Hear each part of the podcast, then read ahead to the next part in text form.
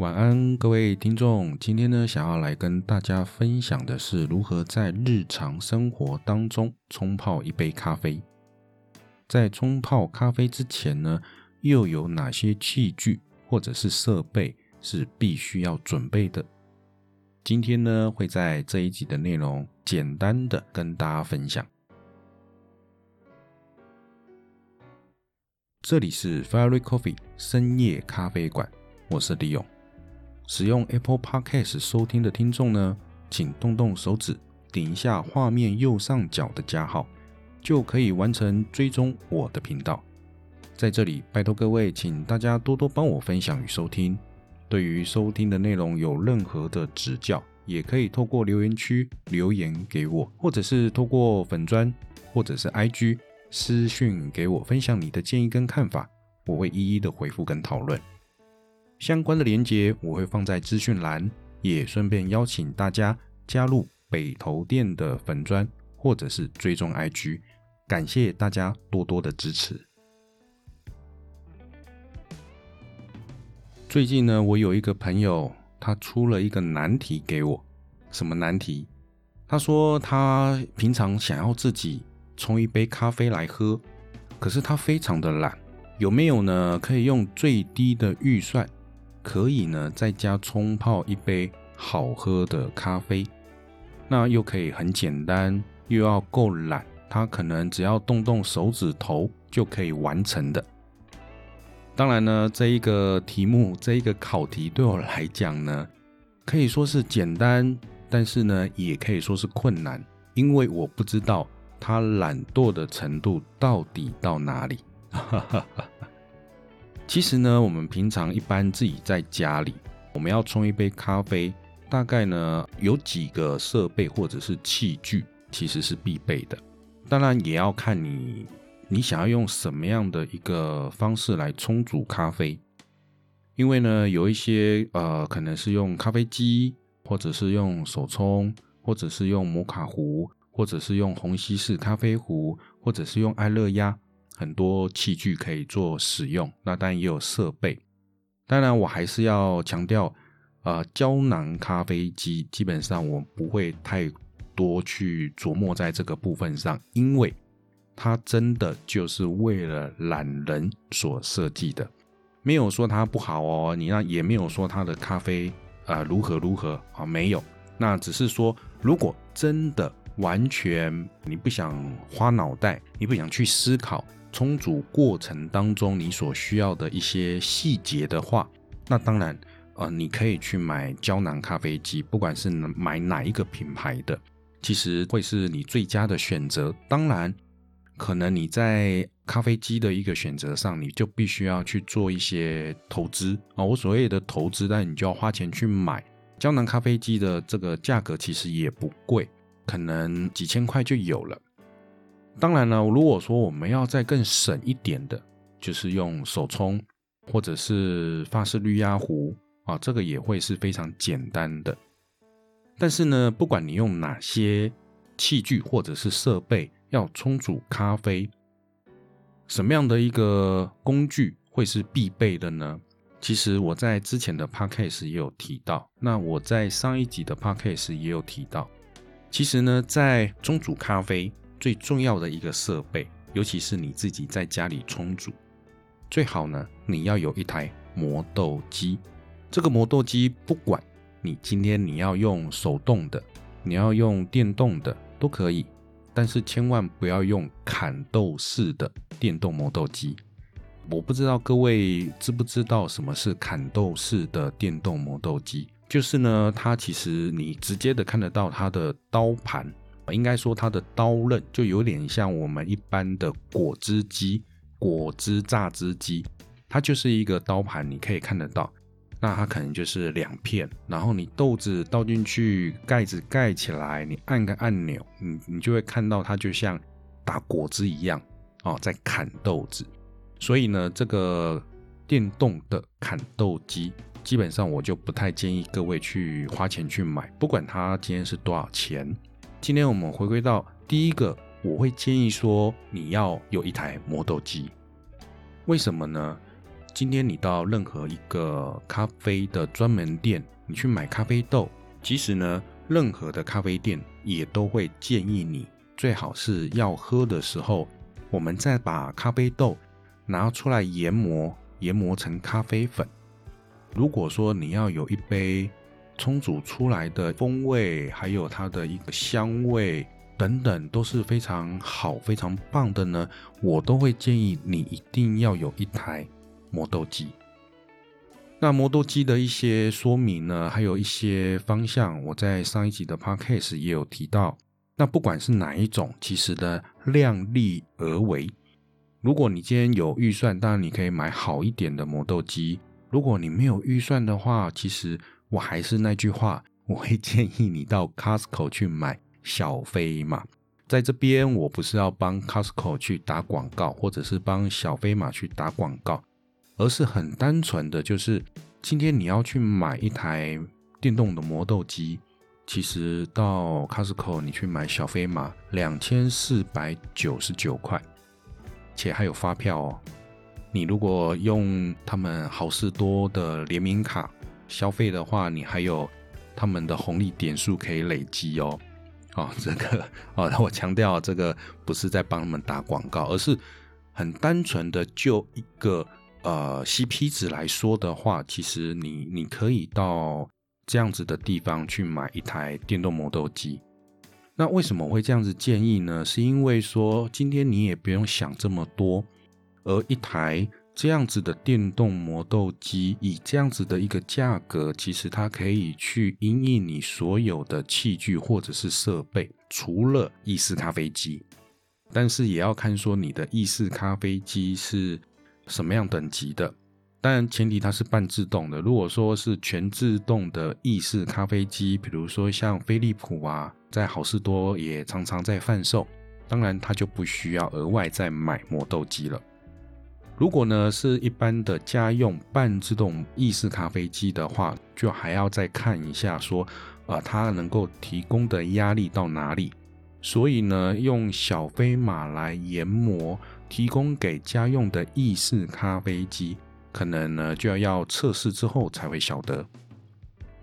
但是呢，除了意式咖啡机之外呢，其实小飞马不管是不是小飞马。就算是你再贵一点的电动磨豆机，它其实都可以去应付所有器具跟所有设备的一个研磨的一个粗细度，可以去做一个调整，而且是很直觉性的去做调整。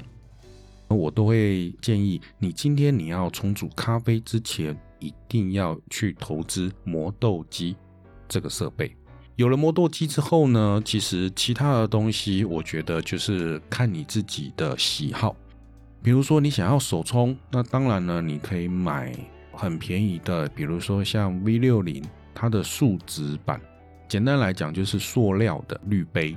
然后呢，呃，你可能有一个马克杯，如果你很清楚它的一个容量是多少，那再加一个很简单的手冲壶。不一定要去看品牌，你可能很简单的像啊白马牌啊，应该是宝马牌，或者是我们台湾的一些自制品牌的手冲壶，可能一个要价七百 CC 或六百 CC 的，可能只要七百块左右，再加上一个塑料的 V 六零滤杯，可能你啊不到一千块。哦，就可以把一个手冲的器具给购入，然后你就可以开始冲咖啡。但耗材的部分，比如说像滤纸，那当然它是耗材，你就还是得买。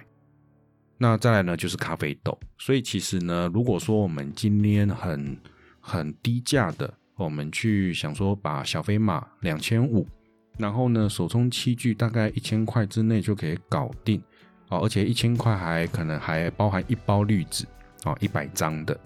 那你基本上你三千五，你就可以去冲泡一百杯的咖啡，因为滤纸是一百张嘛，哦，但这个没有算买咖啡豆的成本哦，就很单纯的就是器具、耗材跟设备，你可能三千五就可以把一百杯的一个基本的成本哦架构起来。但是呢，这个磨豆机我也有提到，它是一个构造非常简单的设备，所以呢，你好好使用，没有特别的一些意外的话，其实你用个十年，甚至你用超过十年都没有什么太大的问题，因为你只是一般家庭使用，你不是说拿来啊当做营业用的磨豆机，所以你的一个研磨量。可能不会说像营业用的这么多，那为什么会提到这个呢？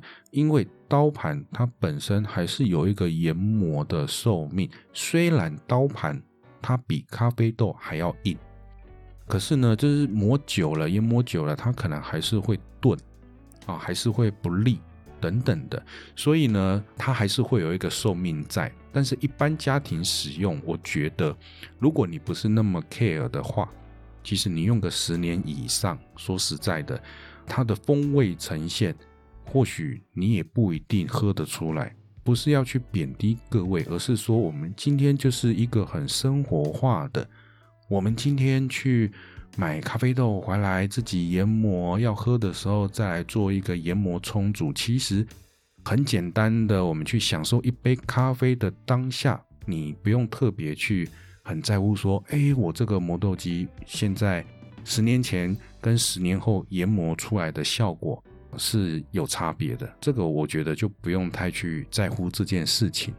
其实我刚刚提到的这些东西，你是可以分很长的时间去做一个摊提的。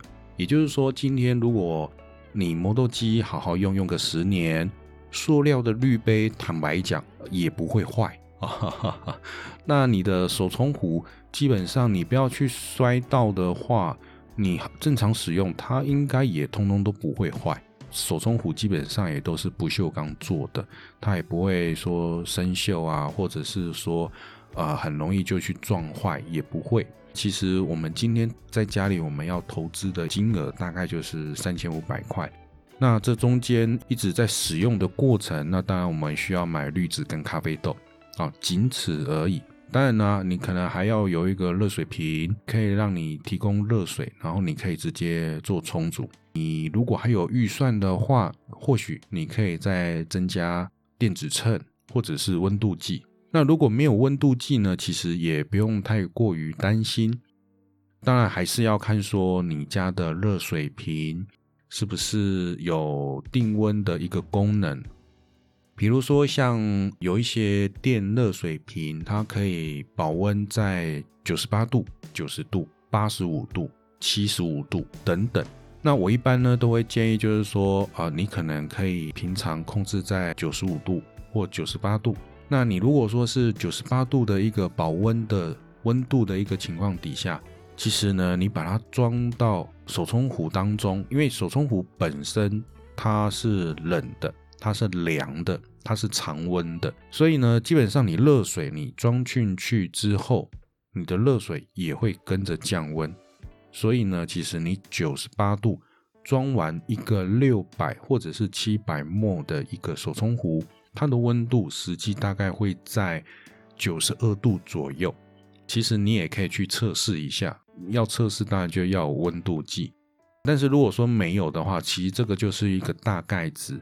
那你如果说你保温的温度是在九十五度的话，其实你装在一个冰冷的手冲壶，大概会是在八十八度左右，大概会差个七度到八度左右的一个温差。前提是什么？就是你是一开始装在一个你还没装过热水的手冲壶，它的温差可能会在六到八度之间。可是呢，你如果说你要冲两杯。啊，你如果要冲两杯的话，那可能你冲完一杯，你再去装的时候，我会建议就是说，你把如果你你们家是电热水瓶的话，那我会建议就是说，你先把手冲壶里面的热水再倒到电热水瓶里面，啊，让它再煮一下，或者是说让它再加热一下，或者不加热也可以，啊，就是呢，你装进去，你再重新装，这样子的温度会比较精准一点。当然呢，因为你的壶已经是热过的，就是说你不可能你的热水倒到电热水瓶之后，你的手冲壶就可以马上降温到冰冷的状态，不可能。所以呢，可能你今天再装个九十八度的水进去，它可能只会降到五度，啊，它有可能就变成是九十三或九十四度哦，甚至九十五度都有可能哦，因为还要再看你冲煮的一个节奏是如何。你是一杯冲完，马上接着冲第二杯的话，所以呢，其实有一些小细节是你可以去把它运用在你整个冲煮的过程的。那下壶呢？如果说你今天你的马克杯你很清楚它是几 CC 的马克杯，或者是不管不一定是马克杯啦，就是说你很清楚你去接咖啡的这一个容器它是多少墨多少 CC 的话，其实你就是把它反过来去对应说你需要用多少的咖啡豆。所以呢，其实这个有的时候我们自己在家里，我们可以先去了解说我们现有。手边的这些器具可以利用的，那我们啊能不能去知道它的一些规格？通常呢，我我不知道各位家里会不会常备，呃，就是说各位自己家里会不会有量杯这个东西？如果没有的话，其实你们可以去像一般的。民间不能说民间 啊，就是一般的五金卖场，比如小北百货啊这种的，或者是说住台北住北部的话呢，你可以到太原街这边哦后呃台北后火车站这里，你也可以去找一些量杯，在瓶瓶罐罐那边都有。那你可以准备一个很很便宜的那种，也是一样塑料的量杯，可能十五块、二十块了不起。你买大一点的量杯，可能三五十块就可以解决的事情。那你可以用这个量杯，你可以去测量说，我今天的用的这个杯子，或者是我要接咖啡的这个容器，实际的容量是多少？那你就可以去反推说，我今天要用这样子的一个杯子。我要来冲咖啡，那我反过来我要用多少的咖啡豆啊？大致上就是这样子。其实呢，有的时候我们不要太呃有一个模式来做，有的时候我们可以反过来思考。所以呢，当然我们今天是为了要节省成本，我们今天呢没有说要特别说再去买一个玻璃下壶，或许玻璃下壶也不贵，但是呢，我们能省则省。所以呢，如果你知道。你的容器是多少 CC 的话，你就反过来去计算你的用豆量。再来呢，就是说我们今天如果真的要很省的话，就像我跟我朋友建议，你真的要用最少的预算来冲一杯咖啡的话，那就是用法式绿压壶。我想呢，这一个呢是非常非常懒的。啊，一个懒人的一个冲冲泡咖啡的一个器具，而且它就是最原始的一个冲泡咖啡的一个方法。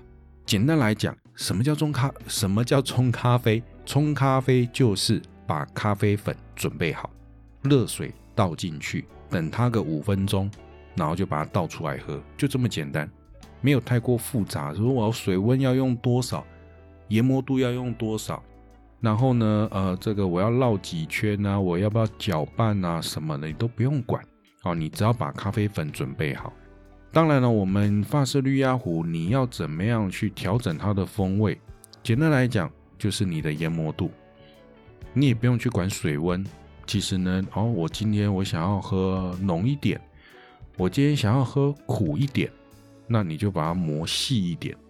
如果呢，你不想那么苦，呃，你想要酸一点。那你就可以磨粗一点，浸泡的时间短一点，这样就可以了。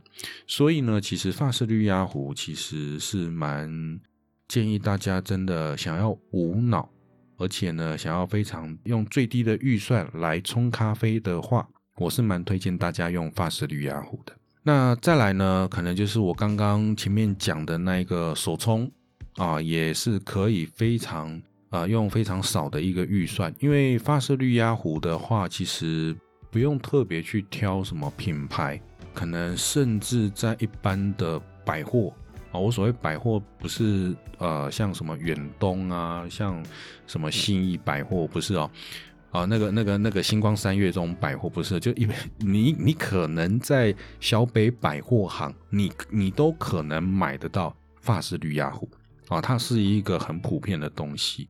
它不是一个非常专业，或者是非常讲究技巧的东西，所以呢，它的一个通路其实是非常广的哦。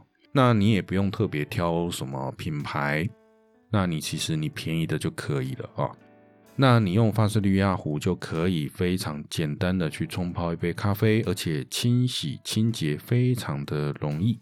再来呢，就是手冲，手冲的话，当然无非就是用滤杯。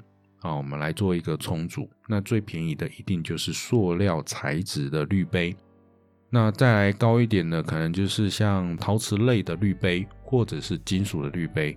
当然，金属滤杯可能一个都都可能一千多，甚至两千。那再来呢，可能如果真的还要再简单的话，可能就是用摩卡壶。摩卡壶我也是非常推荐的啊。为什么？因为呢，我之前我也有稍微分享过摩卡壶的一个部分。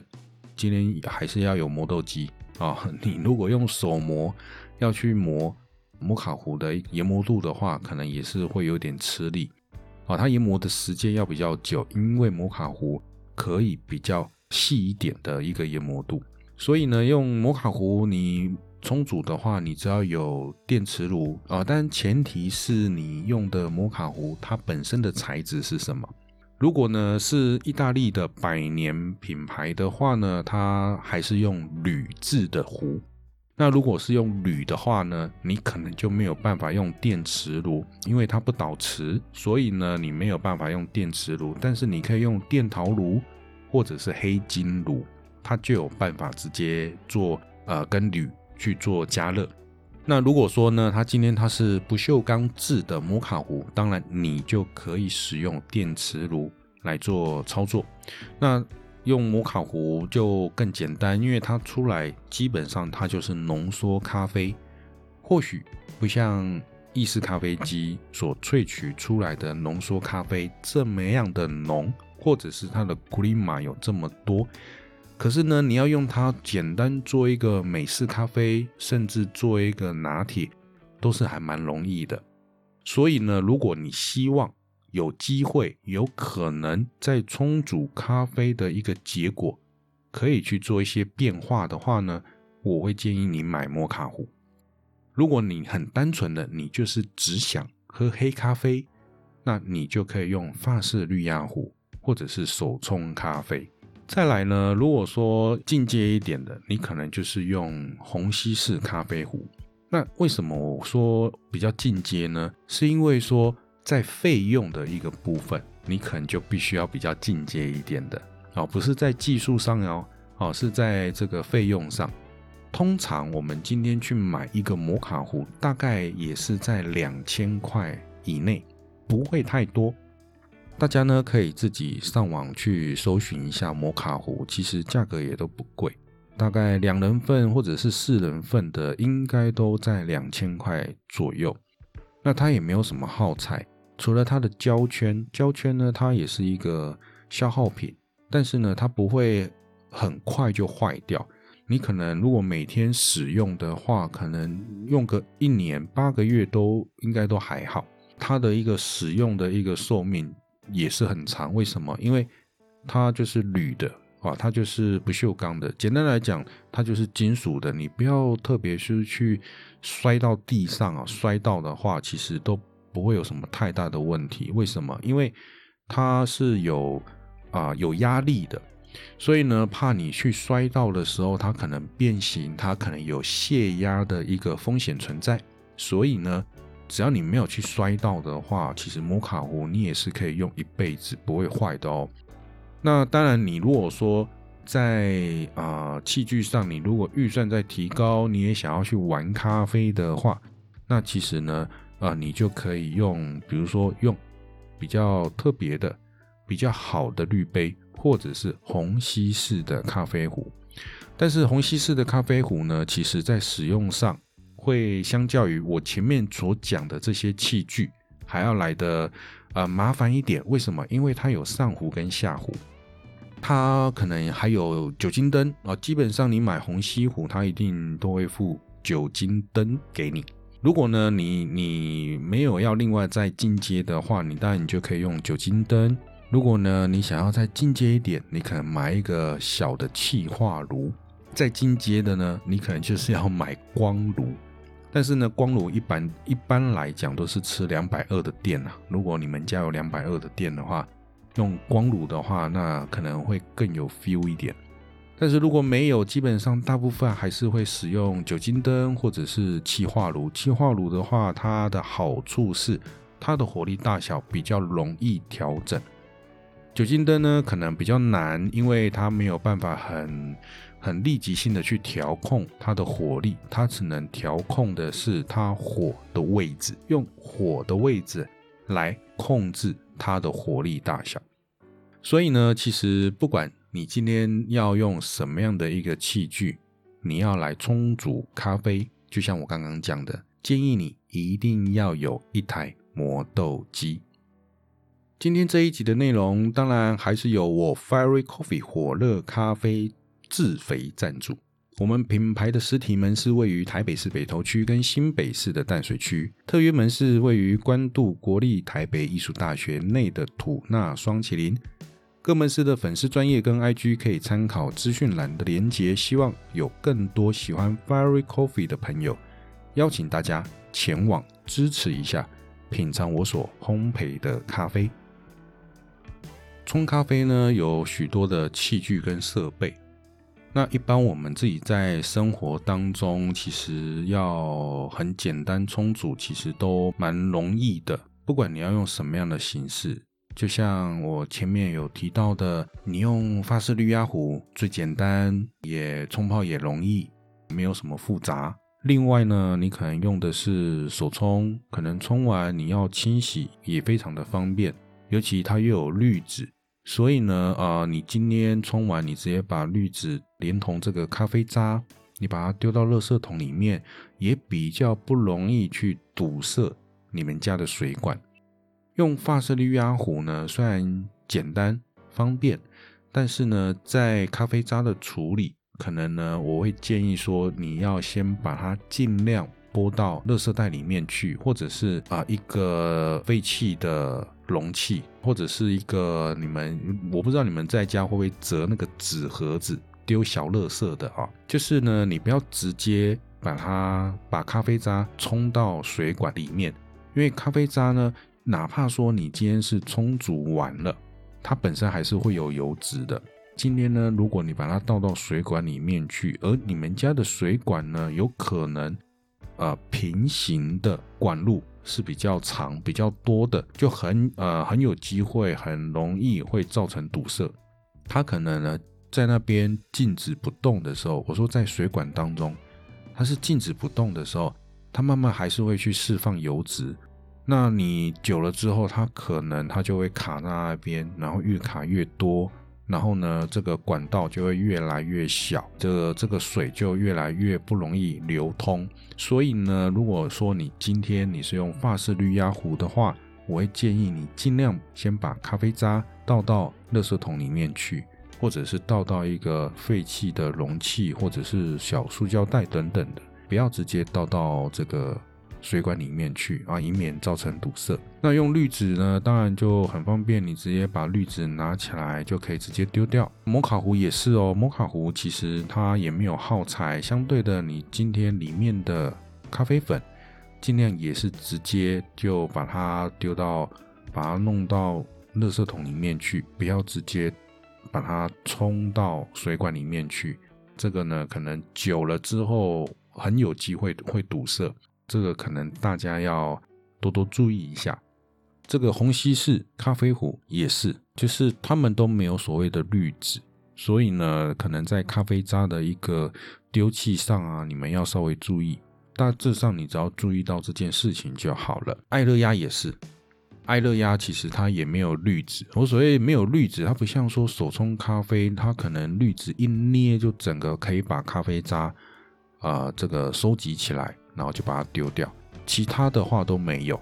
其他的话，你可能就必须要先好好的把咖啡渣清理干净，清理到垃圾桶，哦，就是不要清理到水管里面去。这个稍微注意一下就可以了。那我们平常呢，要如何来冲一杯咖啡？不管你今天用什么样的一个器具，我们可以去影响咖啡风味的一个部分呢，就是第一个，你的研磨粗细度。今天呢，我们在冲煮咖啡，不管你用什么样的一个器具，它都会有建议的研磨度。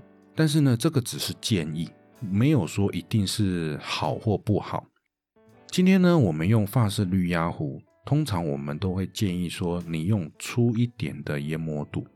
如果我们今天用小飞马的磨豆机，通常我都会建议你就是用最粗的，先从最粗的研磨度你去喝。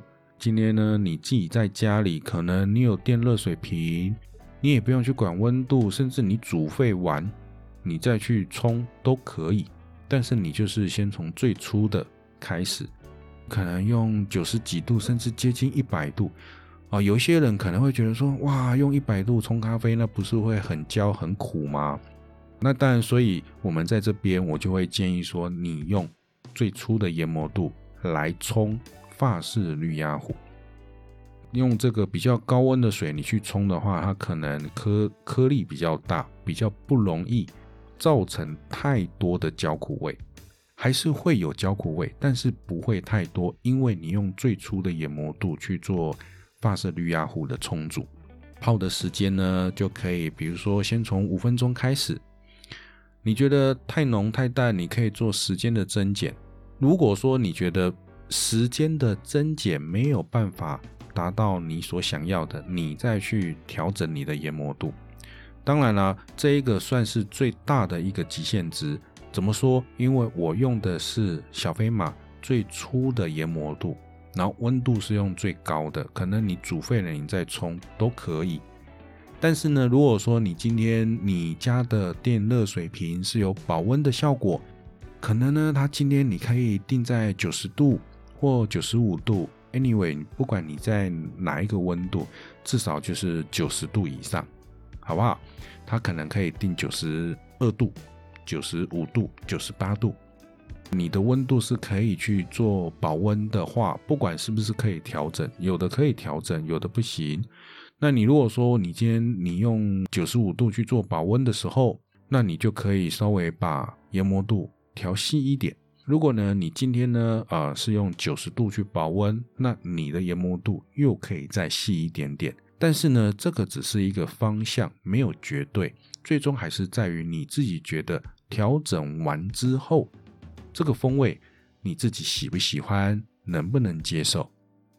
简单来讲呢，我们在冲煮的一个部分，在研磨度的一个选择上，如果我们越粗，基本上它的酸值。